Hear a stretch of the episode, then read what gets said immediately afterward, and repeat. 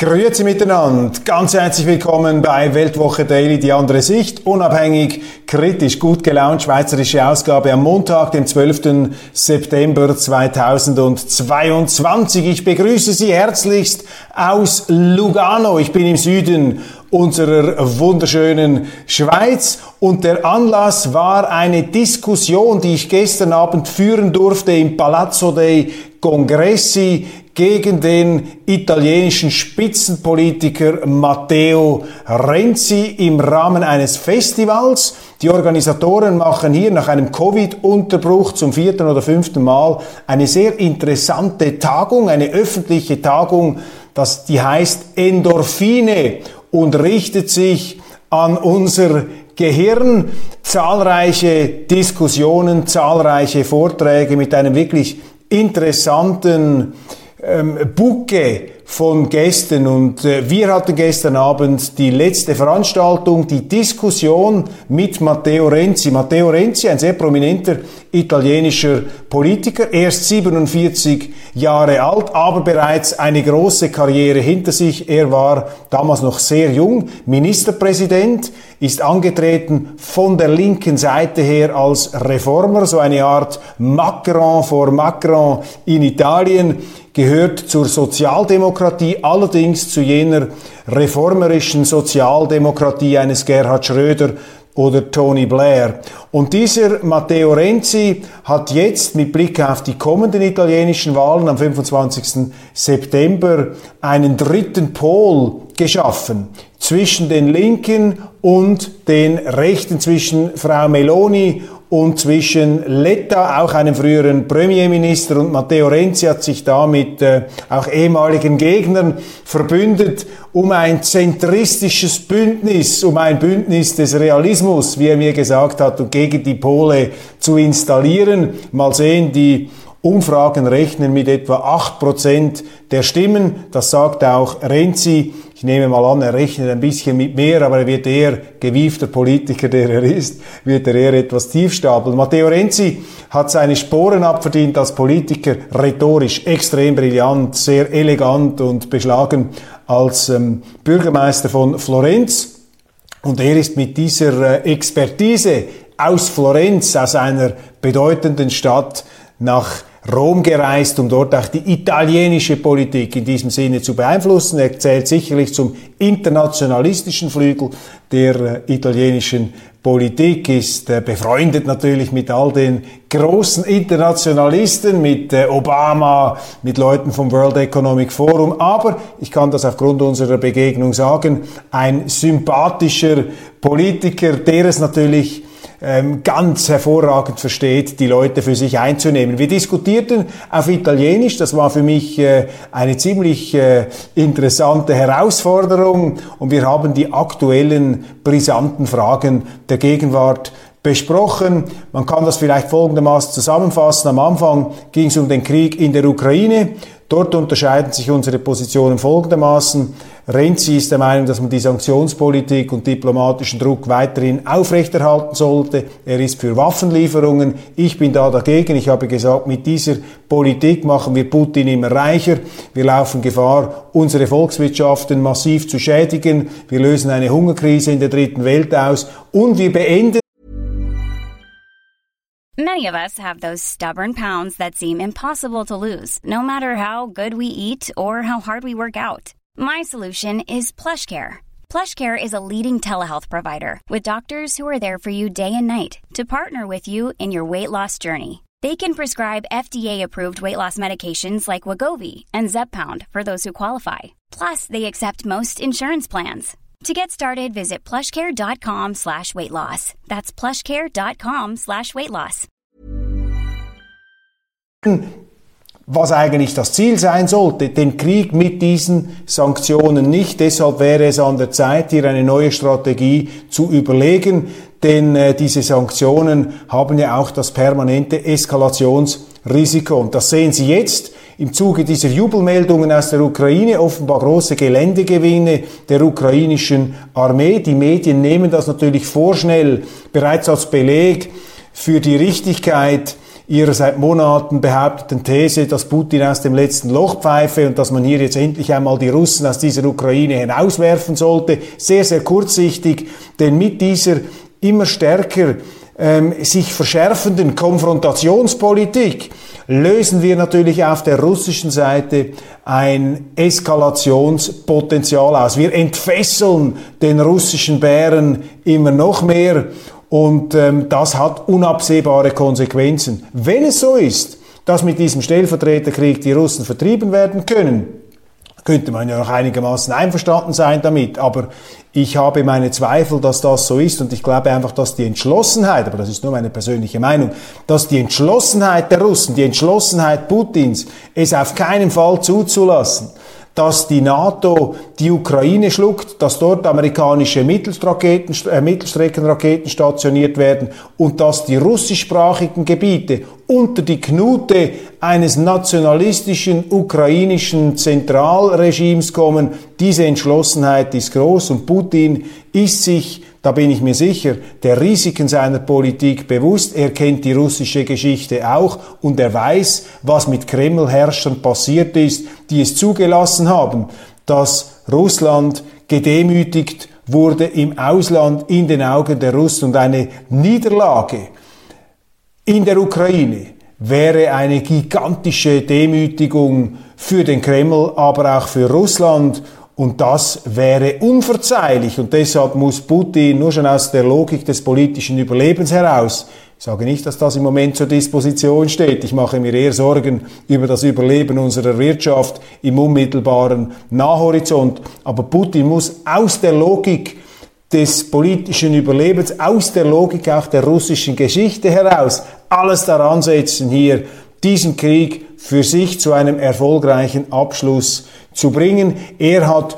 immense Eskalationsmöglichkeiten und ich habe mit einem italienischen Strategieexperten äh, gesprochen an diesem Endorphine-Festival und auch er hat die Möglichkeit in den Raum gestellt, dass die Russen einfach mal den Atomknopf drücken könnten. Jetzt sagen wir, das ist ausgeschlossen, das sei keinesfalls äh, eine realistische Perspektive, mag sein, aber die Eskalationsgefahr ist da. Außerdem ist das, was wir jetzt sehen, eine aus russischer Sicht begrenzte militärische Operation. Aber je mehr Waffen der Westen in die Ukraine hineinpumpt, je mehr Geld, und das ist ja die Frage, wer führt eigentlich diesen Krieg? Natürlich bluten und sterben die Ukrainer für diesen Krieg, aber finanziert und alimentiert, auch mit Waffen, wird dieser Krieg von den Vereinigten Staaten und von der Europäischen Union. Und je mehr diese Mächte Druck aufsetzen und es ihnen auch gelingt, Russland gleichsam über die Klippe zu schieben,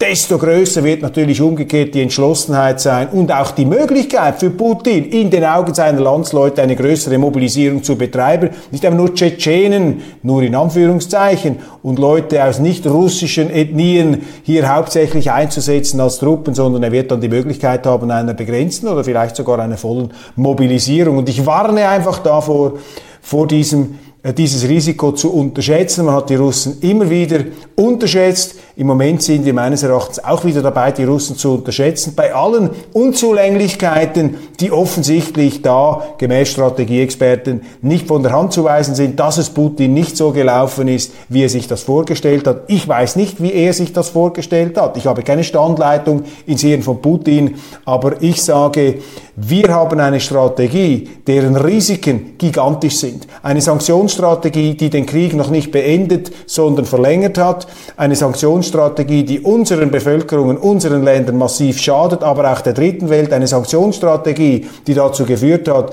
dass Russland und China immer enger zusammenkommen. Das ist überhaupt nicht im Interesse unserer ähm, westlichen Seite, wenn man das so formulieren möchte. Und deshalb plädiere ich dafür, diese Strategie zu überdenken denken. Übrigens hat Außenminister Lavrov am Wochenende ebenfalls in Aussicht gestellt, dass Russland, hat das auch explizit gesagt, für Verhandlungen bereit ist. Also hier in dieser Renzi-Diskussion, das war der Ausgangspunkt, das war die ähm, vielleicht wichtigste Differenz zwischen uns beiden. Ich habe aber mit großem Wohlwollen äh, zur Kenntnis genommen, dass Matteo Renzi kein Falke ist, nicht einfach ferngesteuert aus dem Pentagon. Er hat auch gesagt, er schätze Russland sehr, er habe auch schon mit Putin diskutiert, als er damals Premierminister war. Er setzt da die Nuancen etwas anders. Aber auch er hat gesagt, nicht allein die Russen sind verantwortlich für dieses Debakel. Wohl hat Putin den Entscheid getroffen, um diesen Krieg auszulösen. Aber die Umstände, die tieferen Ursachen, die sind etwas komplexer und da steht auch der Westen in einer Mitverantwortung. Das war also ein Punkt. Das zweite war die Energiepolitik, die Energiekrise und auch da rennt sie interessant, viel weiter, viel näher an der Realität aus meiner Sicht als viele Schweizer Politiker, als viele Schweizer Bundesräte. Hat nämlich gesagt, dass dieser Krieg in der Ukraine nicht die Energiekrise verursacht habe, sondern eine falsche Politik auch der italienischen Regierungen. Gibt ja sehr viele in Italien. Man äh, neigt dazu, etwas die Übersicht zu verlieren. Ich habe übrigens auch ein Interview gemacht mit Matteo Renzi für die Weltwoche, für die nächste Ausgabe. Also schauen Sie da rein am nächsten Donnerstag, wenn dann unsere gedruckte Weltwoche herauskommt, dort dann weitere Ausführungen. Aber er hat hier ganz klar die Politiker kritisiert, auch Merkel kritisiert, die Energiewendestrategie kritisiert und gesagt, dass die Energieprobleme, die wir jetzt haben, vor allem auch selbst gemacht sind und man da nicht einfach nur die Russen beschuldigen dürfe. Das ist für mich ein erster Schritt zur äh, Anerkennung der Wirklichkeit, der Realität, um dann zu einer Lösung zu kommen. Italien, auch interessant, hat er erzählt, ähm, stark auf Gas fixiert. Nuklear haben sie ja gar nie gemacht, nach Tschernobyl, nach der großen Reaktorkatastrophe in der Ukraine. Damals noch Sowjetunion, die Ukraine übrigens über Jahrhunderte, äh, also Gebiete der heutigen Ukraine, Teile Russlands. Das gehört eben auch dazu, darf man auch schon fast nicht mehr sagen. Das ist eben nicht einfach alles so einfach und so übersichtlich, aber seit dieser Nuklearkatastrophe ist Italien definitiv nicht auf dem ähm, Weg der nuklearen Energie. Interessant auch, dass der Stromkonzern, der Energiekonzern Ensi in Italien eben sehr starke Interessen am Gas hat, am Mittelmeergas und deshalb haben diese Industriellen möglicherweise auch ein bisschen darauf hingewirkt, dass Italien nicht in diesem Ausmaß, äh, dass, Entschuldigung, dass Italien sich nicht allzu stark vom Gas löst, was ja die große Einnahmequelle auch dieses Energiekonzerns ist. Also da hatten wir eine Ähnlichkeit in der Analyse. Bei der Nuklearenergie bin ich flexibler, aber mein wichtigster Punkt hier ist einfach, dass wir einen Verantwortlich haben in der Schweiz, der eine funktionsfähige Strategie entwirft für die kurze Zeit, aber auch für die mittlere Frist. Denn etwas stimmt auch, je länger das dauert, dieser Krieg, mit seinen unabsehbaren Konsequenzen, desto groß, größer werden die Risiken. Allerdings nimmt auch die, äh,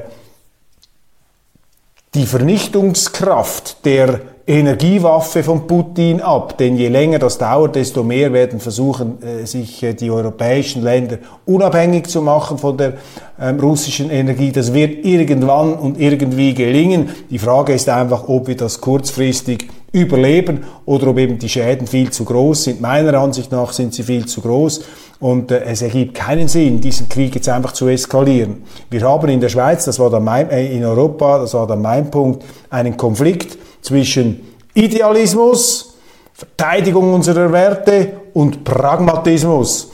Und beim Idealismus scherbelt es ein bisschen, denn die Idealisten, die sagen, dass in der Ukraine unsere Werte verteidigt werden, die kommen natürlich in Verlegenheit, wenn man sie fragt. Auch Renzi habe ich gefragt, ja, warum kämpfen sie dann nicht selber? Wieso lassen sie die Ukrainer für ihre Werte sterben?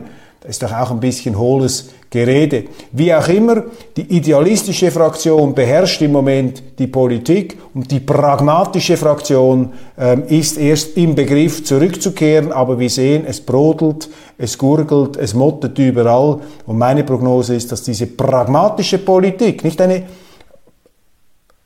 auf die eigenen Werte pfeifende Politik, aber eine stärker pragmatische Politik wird in den kommenden Monaten zurückkehren und man wird diese, Ideali diese idealistische Rhetorik etwas zurückfahren und man wird da ein neues Gleichgewicht, eine neue Balance finden. Die ukrainischen Truppen erzielen ihre größten Erfolge seit Monaten, jubeln die Medien. Ja, das sind die Schlagzeilen, die während unseres Gesprächs über die Internetportale äh, geflimmert sind. Offensichtlich, das bestätigen auch amerikanische Medien, ähm, gelingen den Ukrainern signifikante Geländegewinne, aber ich bin da sehr, sehr vorsichtig, hier schon in vorschnelle Kapitulationsbekundungen und einseitige Jubel-Euphorie zu verfallen.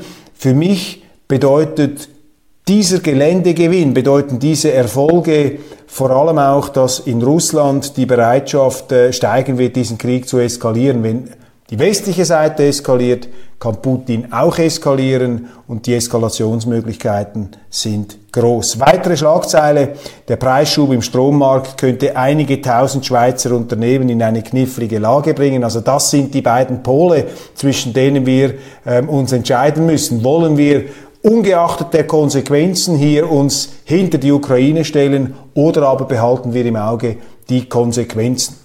Wichtige Ereignisse, wichtige Sachen, wichtige Themen und Thesen des Wochenendes.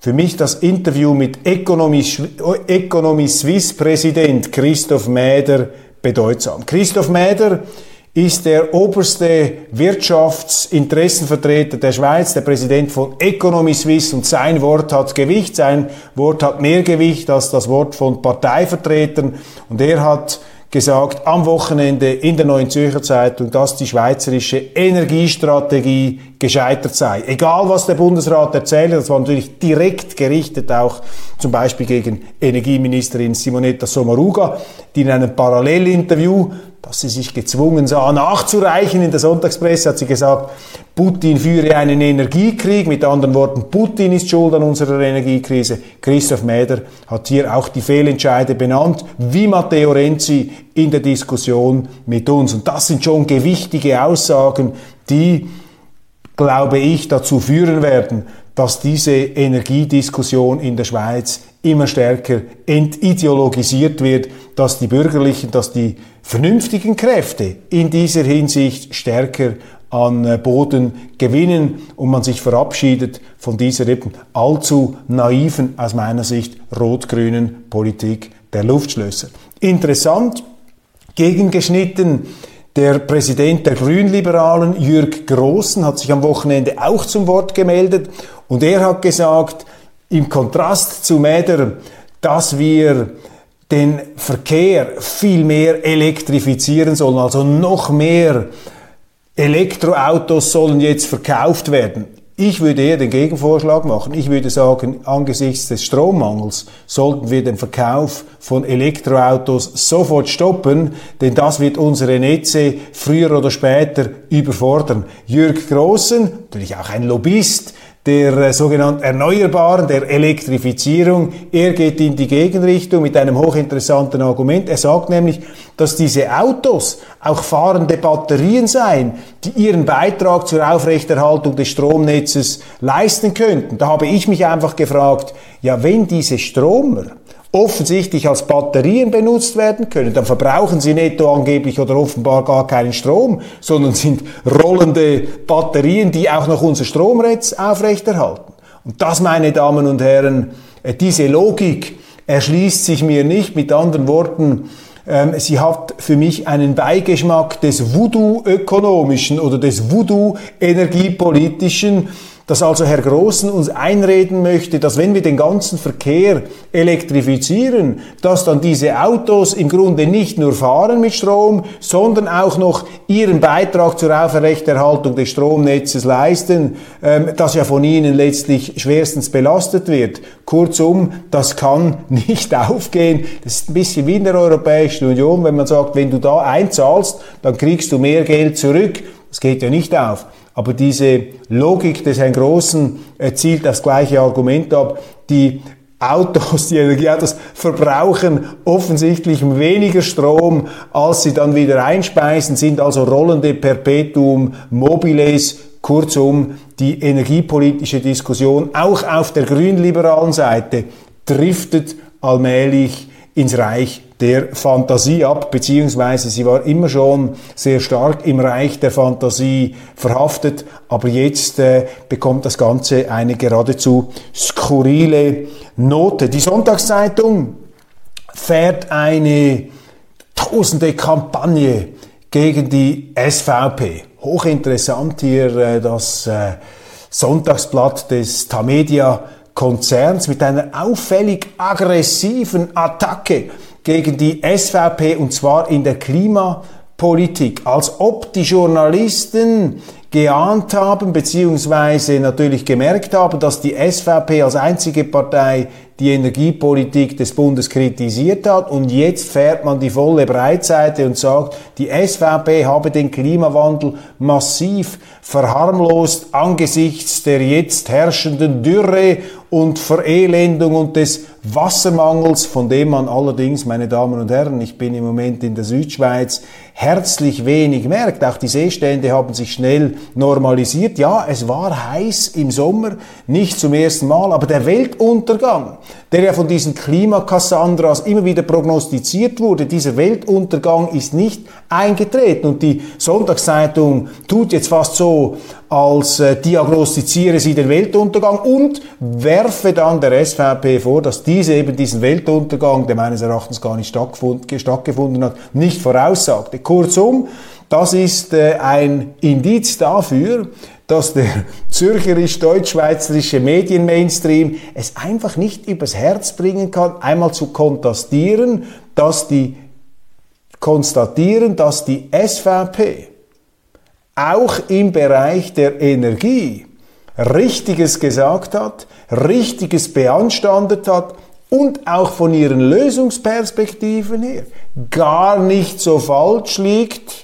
um es vorsichtig auszudrücken, wie man ihnen tagtäglich einzuhämmern versucht. Also eine skurril, skurril, aggressive, aggressive ähm, Kampagne, könnte man sagen, der Sonntagszeitung gegen die NZZ. Die ukrainischen Truppen erzielen ihre größten Erfolge seit Monaten. Darüber haben wir gesprochen. Vielleicht noch ein Punkt, den ich noch nicht erwähnt habe. Mit diesen Erfolgen zeichnet sich für mich ab am Horizont das ohnehin vom Beginn weg wahrscheinlichste Szenario ein Paar.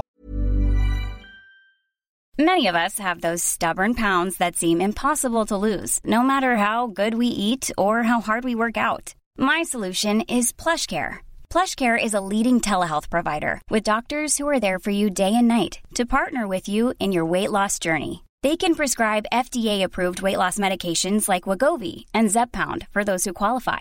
Plus, they accept most insurance plans. To get started, visit plushcare.com slash weight loss. That's plushcare.com slash weight loss. Everyone knows therapy is great for solving problems, but getting therapy has its own problems too, like finding the right therapist, fitting into their schedule, and of course, the cost. Well, BetterHelp can solve those problems. It's totally online and built around your schedule. It's surprisingly affordable too. Connect with a credentialed therapist by phone, video, or online chat, all from the comfort of your home. Visit betterhelp.com to learn more and save 10% on your first month. That's BetterHelp, H E L P. Das scheint mir realistisch zu sein. Wenn wir auf ein Pad zusteuern, muss man sich die Frage stellen, wie groß sollen die Kosten sein? Wie, soll, wie groß soll das Leid sein? Wie viele Tote soll es noch geben? Wann sollen wir dann anfangen zu verhandeln? Wie viele Tote braucht es noch? Und da sind mir einfach die Mainstream-Politiker und Mainstream-Medien viel zu ignorant gegenüber dem Leid und den Schäden, die mit jedem Tag, an dem dieser Krieg dauert, ähm, produziert werden. Und wir dürfen einfach nicht in eine Situation geraten, wie das im Ersten Weltkrieg in Europa der Fall war, wo man am Schluss ein jahrelanges Wüten einer immer größer werdenden Blutmühle toleriert hat. Und am Schluss haben sich alle die Hände gerieben die ganze alte europäische Welt ist zusammengekracht. Und aus diesem Zusammenbruch ist dann ein sehr toxisches Europa der ideologischen Bürgerkriege zwischen Nationalsozialisten und Internationalsozialisten hervorgegangen. Zu wenig Chips. Auf einmal ist im Halbleitersektor von einem Überangebot die Rede. Das ist übrigens das Thema Taiwan, das auch noch eine Rolle spielt haben wir mit Renzi auch besprochen. Rennt sie da nicht so konfrontativ. Der Druck auf die Schweiz wird steigen, ihre Neutralität auch gegenüber China preiszugeben, falls es dort zu einem Konflikt mit Taiwan kommen könnte. Taiwan übrigens too big to fail im Bereich der Chip-Produktion. Da wird die Schweiz, werden andere Länder auch schauen müssen, ob sie ihre Lieferkette nicht etwas ausdifferenzieren können. Ich plädiere hier natürlich für die Einhaltung bzw. für die Rückkehr zu einer strikten Neutralität. Und dieses Gerede, dass die Neutralität ja gar nicht richtig geritzt worden sei und dass die Schweiz gemäß jüngsten Erwägungen des Bundesrates ja nur das mache, was sie seit 1993 neutralitätspolitisch ähm, äh, schon immer durchgeführt habe, die Adaption von Sanktionen, das sei ja nichts Neues. Da muss man präzis sein, das stimmt nicht, was hier der Bundesrat sagt. Das, was heute läuft, hat die Schweiz so noch nie gemacht in ihrer Geschichte nämlich Sanktionen zu übernehmen gegen eine kriegführende Partei während des Kriegs. Es ist richtig, wir haben auch schon Sanktionen ergriffen gegen Staaten, Myanmar, andere Mächte, Iran haben wir UNO-Sanktionen mitgemacht, aber eben nicht im Moment des tobenden Kriegs. Und wenn die Schweiz eben in einer solchen Situation Position bezieht, wenn Sie sagen, wir beteiligen uns jetzt am unmittelbaren Kriegsgeschehen durch Wirtschaftssanktionen, dann ist das eine Zertrümmerung der Neutralität, wie es sie in unserer Geschichte so noch nie oder fast noch nie gegeben hat, zumindest nicht in der Geschichte der Schweiz als souveräner Staat. Und die Schweiz mit Wirtschaftssanktionen exportiert ja nicht einfach Uhren nach Russland, wo man sagen könnte, okay, wir liefern keine Uhren mehr, wo ist das Problem? Nein, wenn wir das wirklich durchziehen würden, dann ist das ein existenzieller Angriff beziehungsweise eine Beteiligung an einem existenziellen Angriff auf Russland, denn die Schweiz importiert auch Nahrungsmittel nach Russland und Medikamente, die für ein Land lebensnotwendig sein können. Also lassen Sie sich hier nicht einreden, dass das mit der Neutralität dieser Bruch Courant normal ist. Das ist der Überhaupt nicht. Das ist ein Bruch mit unserer Tradition. Noch nie hat die Schweiz sich an Sanktionen beteiligt, direkt während eines Kriegs. Das ist hier das ganz entscheidende Argument.